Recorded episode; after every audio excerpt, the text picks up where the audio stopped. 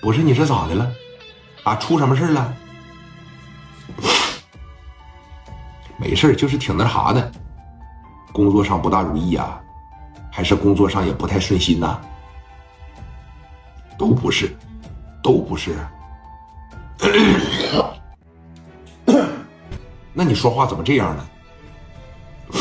没事我就是烦了，啊，我就是累了，这部戏我不想拍了，不想拍了，啊，不想拍了，行，是不是太累呀？整天在那沙滩上晒着，是不是？那人也多，是累了吧？累了，行，我让马三儿过去接你去啊，回北京吧，正好过几天我就回去了啊。不拍咱就不拍了呗，你只要你要想拍，我就支持你；你要不想拍，咱就不拍啊。你对我真好，不是说对你好不好？那你是我媳妇儿，我不向着你，我向着谁呀？啊？不是，但我就感觉不对呢，是不是有啥事瞒着我呀？你可不能瞒着我，我告诉你啊，你要瞒着我的情况下，那可不行，咱们俩之间不允许有秘密，知道吗？这一说这个，静姐哭的更厉害了。你越哭，戴哥就越感觉肯定是有事儿啊。不是你咋的？紧接着在那边啊，就泣不成声了啊！给这个电话夸的一撂下，把电话紧接着又给聂磊打过来了。那磊哥不能不实话实说吧？你瞒着人家成啥事了？回去以后万一戴哥知道了，说聂磊你瞒着我，这什么意思？对吧？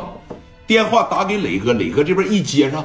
静姐跑屋里边就哭去了啊！磊哥在这儿说：“你看，戴着眼镜啊，拿起电话来吧。当时这一接上，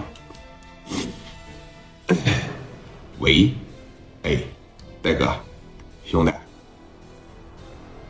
说你看你嫂子咋的了？这哭啥呀？是遇上什么难解决的事了，还是咋的？”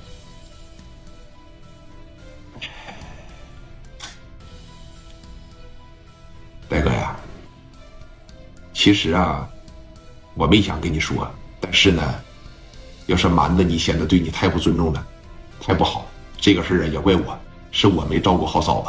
一说完这句话，戴哥这边啊，更加的确信张静应该是出事了。我说兄弟，咱先别说怪不怪你，你嫂子咋的了啊？你跟我说说呗。她现在哭的都说不了话了，你说没事兄弟，啥事都没有。那哥怎么能怪你呢？你也知道嫂子长得挺漂亮，然后去到这个剧组以后啊，有个男一号，我估摸着应该是我们青岛这边的富二代啊，家里边不知道是在哪做生意的，开个小跑车，挺有钱。然后呢，头一天的时候，要跟这个静姐拍吻戏，要搂搂抱抱，还要上宾馆里边去拍戏。啥？